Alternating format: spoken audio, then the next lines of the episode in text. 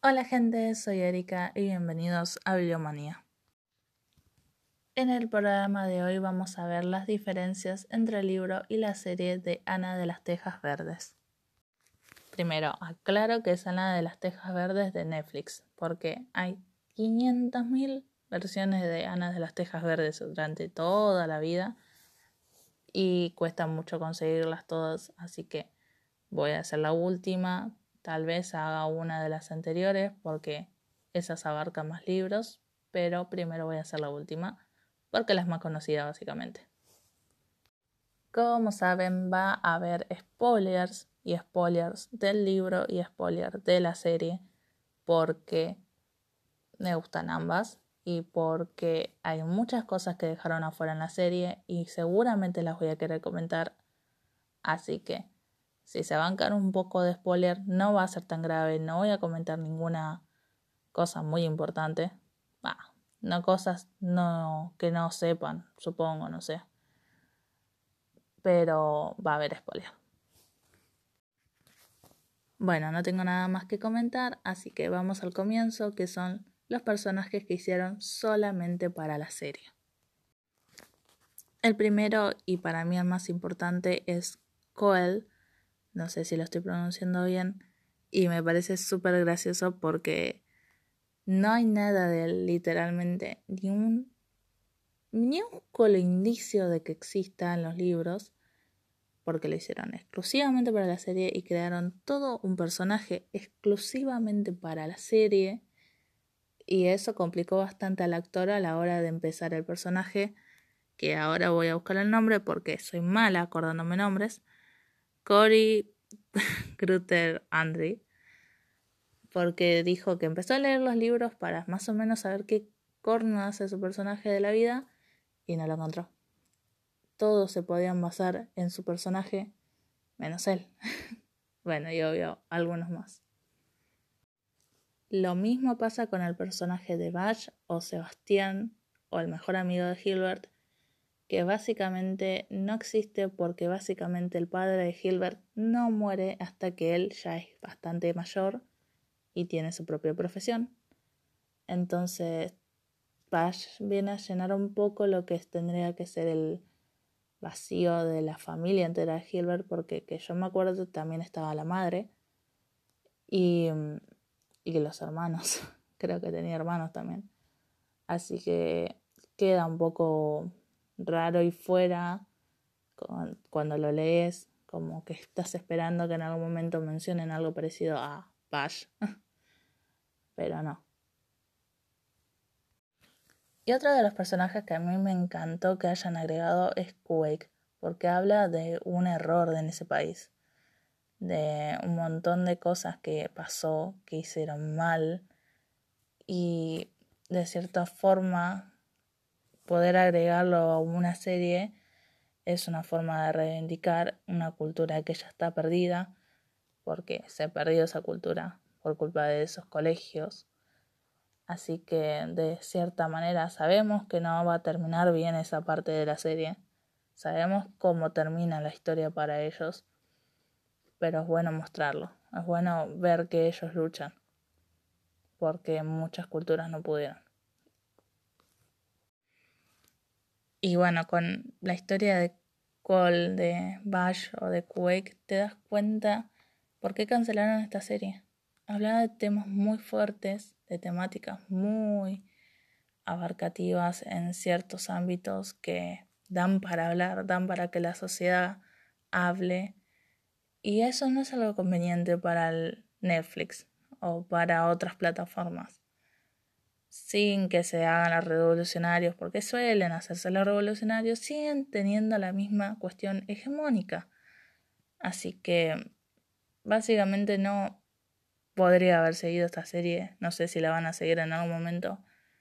Pero hablar de temas que a muchas personas no les conviene que se siga hablando Así que era normal que él se cancele. Era muy probable que se cancele. Pero ahora, volviendo al hilo de personajes que no deberían estar y yéndome un poco de las problemáticas o temáticas que toma esta serie, hay personajes como la novia que tiene Gilbert, al menos por un tiempo, o los ladrones que aparecen en la segunda temporada, que como que le da más como un hilo picante a la historia, más que un hilo bueno o de temática fuerte. Es como para cortar un poco con tanta realidad y me parece bastante simpático porque, no sé, al menos a mí la historia de los chorros me parece bastante simpática porque era algo que pasaba en esa época. Siento que hay cosas como medio temporales y cosas muy nuevas para que se toquen, tomen en esa época, así que eso de que haga alguien diciendo que hay petróleo es muy de esa época y me da mucha gracia. Voy a mencionar época las veces que quiera. Pero siguiendo ese hilo conductor, también me hubiera gustado mucho que muestren la época universitaria de Anne, porque era muy copado. No sé, a mí de todos los libros de Anne, el primero y el siguiente son los que más me gustan porque ves toda la juventud en ella y todos los quilombos que puede armar una persona sola y con un grupo de amigas es increíble. Aparte de esa época tiene personajes entrañables, tienen los gemelos, los chiquitos, tienen la amiga universitaria de Anne, sigue estando los amigos del colegio, tienen esa competencia que tiene con Gilbert, que sigue latente toda la primaria de la universidad. Así que me parece súper copada esa, esa época. Si quieren leer los libros de Ana de las Tejas Verdes, lean esas. No les recomiendo tanto las otras porque las otras como que se va de mambo, se va de tema, mal. Pero los primeros son buenísimos. Bueno, y para ir terminando les digo que la serie está buenísima. Yo la vería 36.000 veces en mi vida y no me estaría cansando. Me hubiera encantado si la sigan. No sé cómo lo hubieran seguido, pero me hubiera encantado.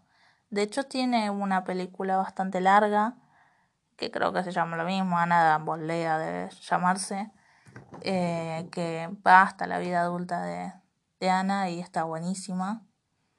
Después no sé si podría hablar un poco sobre esa. Igual esa para mí es bastante más fiel al libro porque sí, es bastante más fiel al libro y con eso te das cuenta que el libro es un cago de risa, ella haciendo quilombo cada rato. Igual va de vuelta. Yo me leí la saga casi completa, no me acuerdo si la terminé ahora que lo pienso, y los primeros tres libros están buenísimos, son muy graciosos y cuentan toda la vida universitaria, es como súper interesante eso. Aparte, qué sé yo. Su vida universitaria no es mi vida universitaria, así que ella la pasa mucho mejor que yo. y eso es algo muy bueno. Eh, tiene amores, desamores, tiene amigos, tiene quilombos, tiene fiestas, tiene cosas. Es, es como ver la versión Netflix de, de la secundaria, pero versión 1800 y con personas menos divertidas, en el sentido sexual de la palabra. Y mm, para recomendar un libro parecido a esto, para mí Ana de las Tejas Verdes tiene la misma vibra que Mujercitas. Como que Mujercitas cuenta un montón de quilombos que hacen cuatro hermanas y Ana de las Tejas Verdes cuenta un montón de quilombos que hace una. Entonces, para mí tienen la misma vibra. Y en serio me gustaría que lean el libro de Mujercitas, porque yo veo mucha gente que piensa que el libro es igual a la película que anda por ahí diciendo que lo mejor que podría pasar es una relación como la de Joe y su amigo. Y es como, no. Esa relación está medio tóxica.